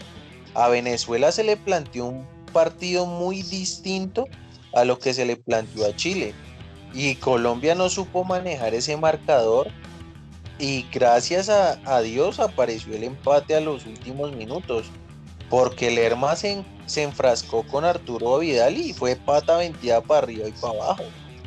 Pero, pero yo creo que ese, ese partido con Chile también, yo lo, yo lo veo más que, que cualquier cosa como un accidente de esos horribles, porque Colombia con el 1-0 tenía ese partido controlado y ese... Y los dos laterales Y ese error ahí, porque ni Lerma tiene la culpa, fue una casualidad ahí horrible y y pasó. Pero no fue una casualidad, gordo. un, un man que le está dando pata desde, desde mitad de campo. Chile, Chile no había llegado ni siquiera una vez al arco, huevón. O sea, ¿cómo no? Ah, no. yo no estoy diciendo que Chile haya sido el, yo no estoy diciendo que Chile haya sido el mejor equipo en la cancha, gordo. yo le estoy diciendo porque, yo porque estoy diciendo Lerma, Lerma vio que venía que venía Vidal, simplemente fue a rechazar y accidentalmente le pegó al otro. Pero que Chile hubiese jugado mejor, no. no, jamás. Y, digamos que, en ese sentido, yo sí pienso que el partido con Uruguay tiene que ser a cocinarlos por, por la hora del partido, ¿no? Recuerden que el partido se va a jugar a las 3 de la tarde. Y allá en Barranquilla toca salir a fulminarlos, papá asfixiarlos y... Pero, pero gordito, ¿sabes cuál es el problema? O sea, bien que juguemos a esa hora, pero acuérdate que ningún jugador del 11 titular juega en Barranquilla, ni en climas similares. Similares a Barranquilla. Eso siempre ha pasado, eso siempre ha pasado, eso no, digamos que, que, también en, en, ese, en términos de esos deportistas, y tú de, más que nadie deberías saberlo, también existe una memoria física y también un jugador que ha estado en, en, cierto territorio, eh, digamos que es más fácil que se adapte. Y obviamente, si, si nos ponemos a la idea es esa porque ese físico de esos uruguayos es muy malo. Esos manes en 10 minutos van a estar haciendo ahí, eh, pidiéndole a Dios que se acabe ese partido. Eso va a ser una cosa, hay que cocinarlos. Sí, claro. Y obviamente les estoy diciendo, y el equipo que puse yo en terreno, con esos dos volantes 5, es para que mis dos volantes extremos o mis dos enganches empiecen a botarles balones a los delanteros, a que empiecen a gastar con juego físico a los defensas, para que en un segundo tiempo entre un Muriel, entre un Morelos, no sé si vuelvan a llevar a ese John Córdoba, que ese man en el... ¿Qué, equipo es que está? ¿En Colón? ¿En el Hertha? Colonia, creo que es. En, en el Colonia, pero ese man allá en Alemania está haciendo muchos goles. O sea, hay que mirar que Colombia tiene buenos jugadores en todo el mundo, pero hay que saberlos escoger. Porque digamos, Quintero en River estaba bien y estaba para Selección Colombia. Y la decisión de irse a China, sí, China podrá hacer muy buen fútbol y todo, pero China es para ganar plata, a mi modo de ver. China no es bien fútbol, China es bien pago. Esa gente ya se va a, a matar su carrera ya por eso. Pero, pero Quintero tenía mucho tiempo para estar en Selección Colombia. Y ya pasó el mismo caso de Giovanni Moreno. Para mí Giovanni Moreno no era un jugador muy bueno, pero era un jugador que en la cancha marcaba la diferencia. Pero ese man sí no era de selección. Ese, el, que, el que puso a ese man en selección era cuando había esa rosca nacional, porque ese Giovanni Moreno es un, es un o sea, para selección no es pero es que, es que cuando, era joven prometía, pero el marica se fue de avaro y se fue a China de avaro, porque el chino ni siquiera dejó explotar su carrera en un club de europeo bueno, o sea, ni siquiera le dio la oportunidad de mostrar cualquier otra cosa. El chino llegó a Racing y de Racing se fue para China. Por eso, o sea, no, no, no, no, no quiso explotar en un club europeo de nombre, sino simplemente dijo, parce, me pagan una millonada allá, allá me quedo. Y allá sigue, allá sigue jugando en China. Y es figura ese man y lo tienen como un dios allá, weón. Ajá. Pues sí, muchachos, yo considero que, que, que, ahí sí difiero un poquito con Ricardo porque yo no sacaría ni a Barrios ni a Lerma, o sea, esos manes ya están ahí, digamos que, y, y más porque esos son claves del técnico, o sea, son de esos que, que ya el técnico confió en ellos y les dio el medio campo y no los va a sacar así fácil. Entonces no creo que y menos Barrios. Sacará a Lerma, pero a Barrios no lo creo que No, no, al contrario. No, creo que saque a Lerma. Lerma sale menos que Barrios. No, Johnny, pero si en algún caso tuviera que sacar a alguno de los dos, él saca primero a Lerma, porque el, no, no, date cuenta, date cuenta, gordo, que en el partido con Chile, a pesar de que Lerma tenía tarjeta, sacó a Barrios. Eso sí es cierto. A pesar de que Lerma tenía tarjeta, y, tenía tarjeta amarilla.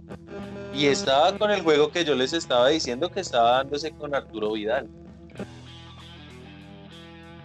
Pero, pero digamos que para mí, vuelvo y digo, es más de confianza Barrios. Bueno, ya son gustos y planteamientos. Es que también la otra, o sea, Barrios es un jugador totalmente diferente que el Lerma. O, hacen funciones totalmente diferentes. Entonces, también depende de cómo se plantee el equipo. Lo que pasa es que Lerma es un volante llegador. En cambio, Barrios, es un volante. Eh, Barrios es un volante de primer pase. ¿Sí? Mm. Es ¿Qué quiere decir eso? sostiene el equipo. Sostiene Barrios, pero no dejen, no dejen pasar a ese pelado Alzate. Ese pelado Alzate tiene mucho futuro. Si está muy pollo, está muy pollo Alzate todavía. Sí, sí, pero demos, démonos cuenta de que Alzate es otro, otro, es, otro cuadrado. Él es polifuncional. acá recordando, recordando el contexto, claro, él sacó a Barrios, weón, pero era porque íbamos perdiendo y metió a Falcao. Y obviamente va a sacar a Barrios porque Barrios no ataca, Lerma sí tiene llegada y tiene cabezazo. Entonces es por el contexto del partido, no es porque le tenga más confianza a Lerma, es porque íbamos perdiendo y sacó a Barrios, pero para meter a Falcao, porque quería todo nada empatar. ¿Y fue a, qué minuto? O sea, hay que mirar eso, pero el man, su clave en defensa en el mediocampo es Barrios, porque es que Lerma no es un volante de contención neto, él es mixto. Sí, sí, sí, eso sí es verdad. Entonces Barrios es el que sostiene ahí el equipo y a mí Campuzano no me parece un, equipo, un jugador 5 como lo es Barrios. A mí me parece que Campuzano es un man más parecido a Lerma y no a Barrios. Pero es que repitamos, o sea, es que depende. Si ustedes plantean un 5 en el equipo es porque pues están dándole, digamos que la estructura al equipo para que ese 5 tenga una función de contención. Pero si ustedes plantean un equipo completamente ofensivo, Barrios queda desaparecido y Lerma creo que cumple una mejor función como volante creador ahí atrás. Entonces, por eso también depende de cómo se plantee el equipo. Entonces, si, si usted pero, lo plantea... pero, pero, pero yo siempre he dicho, Johnny, que siempre hay algún jugador que tiene que ensuciarse. Y así sea que vayamos a salir a atacar, tiene que estar alguno que, que se quede a defender, papá, porque no. Todos para arriba. Depende de cómo se plantee, porque es que si usted, si usted, si usted plantea el equipo completamente, si usted, si usted plantea un equipo ofensivo, obligatoriamente tiene que obligarlos tácticamente a que hagan el esfuerzo defensivo a todos. Cuando sacaron a Barrios, cuando sacaron a Barrios contra Chile, ¿qué pasó? Ahí sí Chile comenzó a atacarnos porque Colombia estaba repartido. No había medio campo. Porque ya lo último a lo último no había, no había medio campo de contención y eso pasaban ahí como Pedro por su casa, que varias veces a David se le tocó hacer falta porque le tocaba salir casi a la mitad de cancha a marcar. Entonces, ese es el punto. Si no hay un 5, requiere más sacrificio del, del, medio campo hacia arriba en términos defensivos. Pero pues obviamente si no lo hacen, pues sí, obviamente lo que tú dices, se va a partir el equipo. Bueno, pregunta. Pregunta sí, pregunta ya como en términos de, acabar este tema. ¿Duan Vergara merece selección Colombia, Jonathan? Todavía no. Wilson. ¿Quién es Duan Vergara? No, muchachos, ¿quién es Duan Vergara? ¿Lo pues, dices en serio o lo dices irónicamente, Gordis? No, sí, ¿quién es? No sé. ¿Quién es ese man? bueno, pues yo, yo lo digo es porque el man con Michael Rangel. ¿quién es ese man? Es el delantero del América. Ah, no, ese man que se, que se nacionalice venezolano. No, sean serios. ¿Cómo van a decir que un delantero son chuchas? No, por favor. Teniendo esos delanteros que tenemos, Ricardo, usted va a meter un delantero de la América de Cali, no. De ninguna de suplencia. Pero, marica, si Queiroz llevó cuatro, cuatro arqueros, ¿por qué no pueden llevar un delantero más? Pero sí, huevón. yo digo, yo digo, llevo a Eder a Santos Borré. O sea, ¿usted cree que ese, ese, chino de la América es mejor que Santos Borré? Que, que no, ni siquiera. No, que no. Pero estoy preguntando, o sea, lo que pasa es que Santos Borré. El Cucho tampoco lo, han dejado en la, no le han dejado ir a la selección. Exacto, pero no, yo creo pues. que, que, hay zonas en donde sí necesitamos mirar acá al rentado, por ejemplo los laterales, porque ya laterales poco por acá. No, por eso digo. Más con la lesión de, de, este huevón Estefan Medina y de, y de, de Santiago. Y de Santiago toca mirar. Pero por eso les digo, ese chico Daniel Muñoz está en el GEC de Bélgica, creo que es de Bélgica de equipo, y pues cuando jugó en Nacional, jugaba muy bien. O sea, yo no es que sea hincha de, Nacional ni nada, pero el man metía muchas huevas. Y el man era un, era un delanterito bueno. Era un lateral bueno, perdón. Tenía, tenía llegada, marcaba bien, tenía buen centro y el chino sabía salir a primer toque. Entonces es, es una buena opción. Y para mí, a pesar de que ya esté Cucho y eso, yo llevaría a Marlon Piedraíta. Es un lateral que toda la vida jugó muy bien. En todos los equipos que jugó, jugó muy bien. Y en este momento, pues no hay laterales. Hay que pues probar, probar fichas. Pues, pues digamos que yo sí probaría fichas y estoy de acuerdo en eso, pero no estoy de acuerdo el, el personaje como tal. Yo, yo creo que deberían mirar a alguien joven, Si van a probar, probar con alguien joven, ¿no?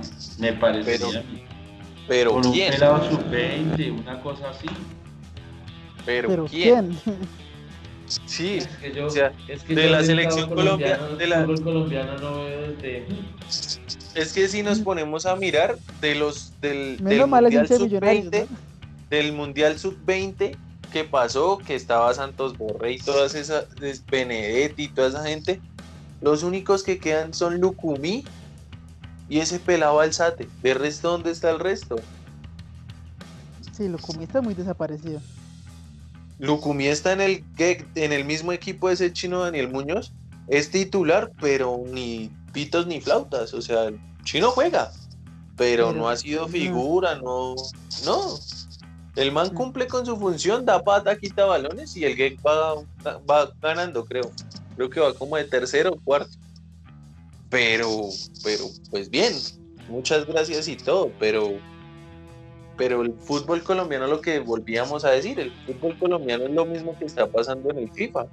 Si nosotros mismos como hinchas no, no hacemos presión y, y, pues intentamos mejorar eso, y es que eso ni siquiera es de los equipos, eso más que todo viene de los procesos de formación. Y lo digo yo que soy, que soy profesional en ciencias del deporte, o sea, normalmente los papás de uno los llevaban a la escuela del viejito porque tenía la escuela hace como 50 años y uno le preguntaba, ¿y usted qué es? Ah, yo soy zapatero, pero me gusta el fútbol. Ah, yo soy el de la carnicería, yo soy el de la tienda, yo soy el que no tiene ni mierda que hacer.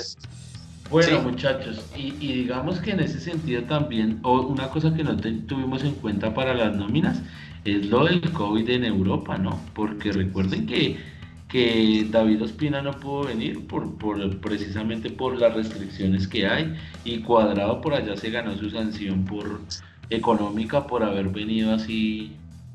Entonces también hay que mirar eso porque Mm.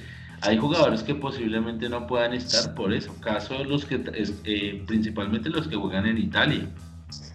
Que allá la cosa está compleja. Pero es que está muy berraco. Es que, por ejemplo, ¿no vieron lo que le pasó a Cristiana? De que el marica prueba de COVID tras prueba de COVID positivo, positivo, positivo. Marica ya llegó un punto en donde, como perdieron ahorita contra el Barça, y el Juve, le- desde que Cristiano no jugaba en la Juve, la Juve ha perdido, los, ha perdido tres de los últimos cuatro partidos. Eso es una gonorrea. Entonces ya dijeron como, parce, ya Cristiano salió el COVID. O sea, ya, ya, ya tiene que salir del COVID. Y se mejoró, o sea, en un día, de un día para otro, hicieron como supuestamente dos pruebas y en la segunda ya salió negativo. Entonces, no, ya, ya, ya Cristiano tiene que jugar porque ya está muy gonorrea. Entonces yo creo que ya son personas que, que, que por su importancia en sus clubes y en las respectivas selecciones, ya como que parce, Sí, obviamente, vale obviamente. Yo digo que, que, que lo que es Cristiano, lo que es Messi, pues si esos manes no juegan, el equipo donde jueguen se va, se va, se siente, huevón, claro. Ese man es un, un- el, el que hace los goles en la Juventus, huevón. el equipo es ese hijo de madre un pendejo. No, y, y yo vi, yo vi, créame que yo vi el partido con el Barça y, y, y- y la Juventus nunca tuvo chispa, o sea, el Barça le dominó la pelota y, y el- la Juventus no hacía nada, por ahí la, la única picardía era la, precisamente la de Cuadrado, era el único que medio intentaba como, como subir, porque el otro lateral, ese brasilero, uy, no, que man tan malo, solo pata. Y Dybala no tiene nada, weón. Yo antes pensé, Oiga, yo si tenía una ese esperanza en Dybala. perverso. Yo a ese Dybala le tenía una esperanza a la berraca antes de que iba a ser una estrella la berraca, pero me decepciona. Uy, no, terminó que estrellado. Sí, Terminó estrellado. Oiga, y no tuvimos en cuenta otro chino que jugó ahorita en la Champions re bien, ese Luis Díaz, ese que está en el Porto. oiga, y ni a Mateus Uribe tampoco. Ese chino, bien, yo lo vi bien, lo he visto bien.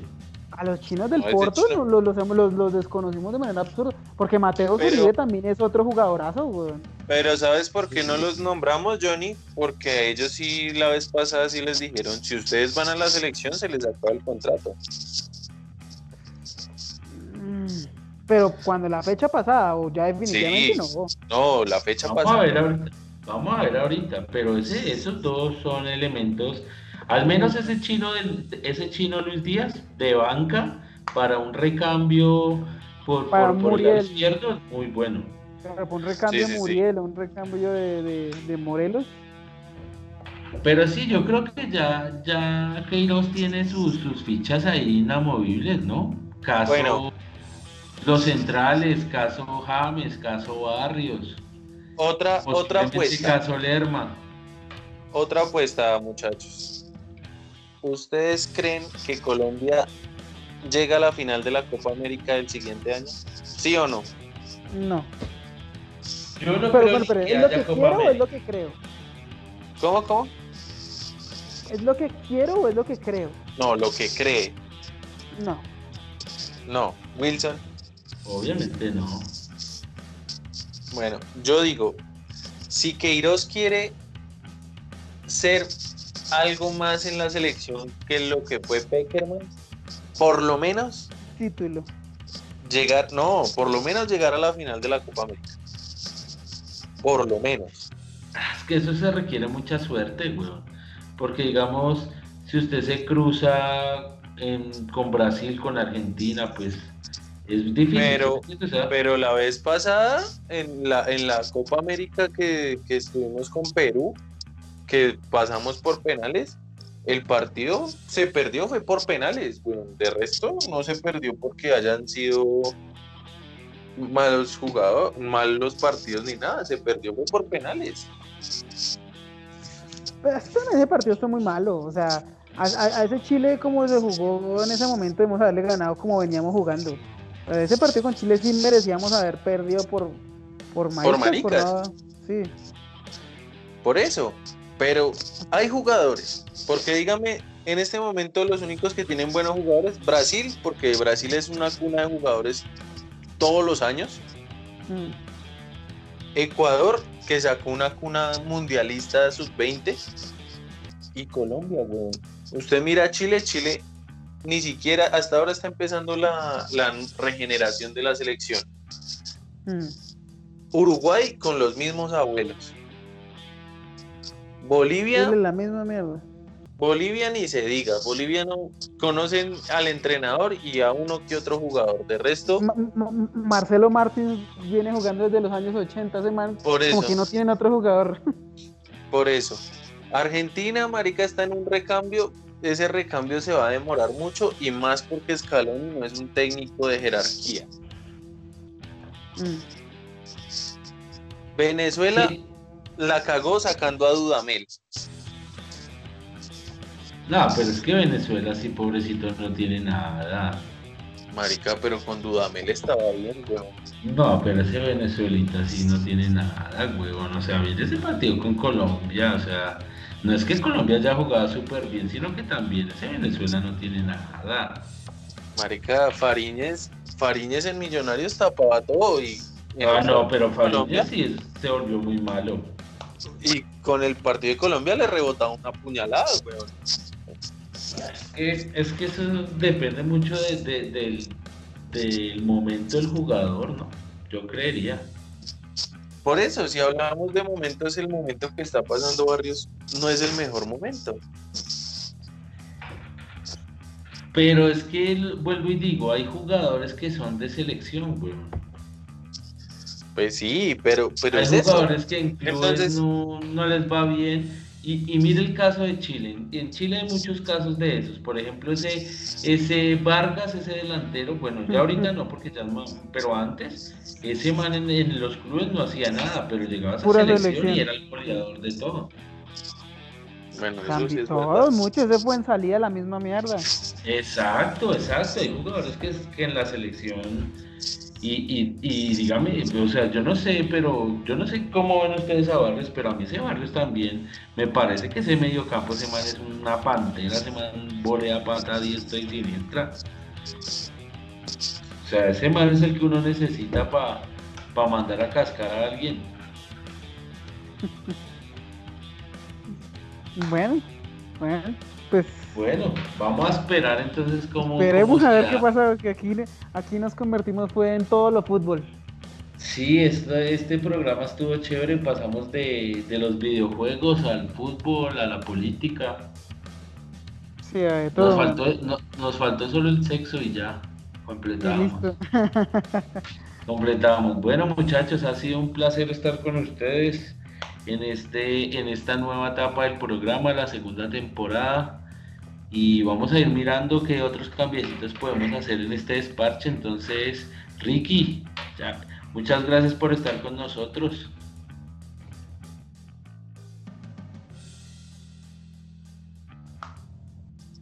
Eh, bueno, muchachos, muchas gracias, ricos y ricas, por el programa del día de hoy. Esperemos que esta segunda temporada del programa, pues, sea cargada así de emociones como las que vivimos el día de hoy, de muchas discusiones y, que aprendamos cada día cosas nuevas. Que tengan una excelente semana y mil bendiciones para todos. Vale, Enrique, esperemos que la próxima semana estemos de nuevo. Johnny,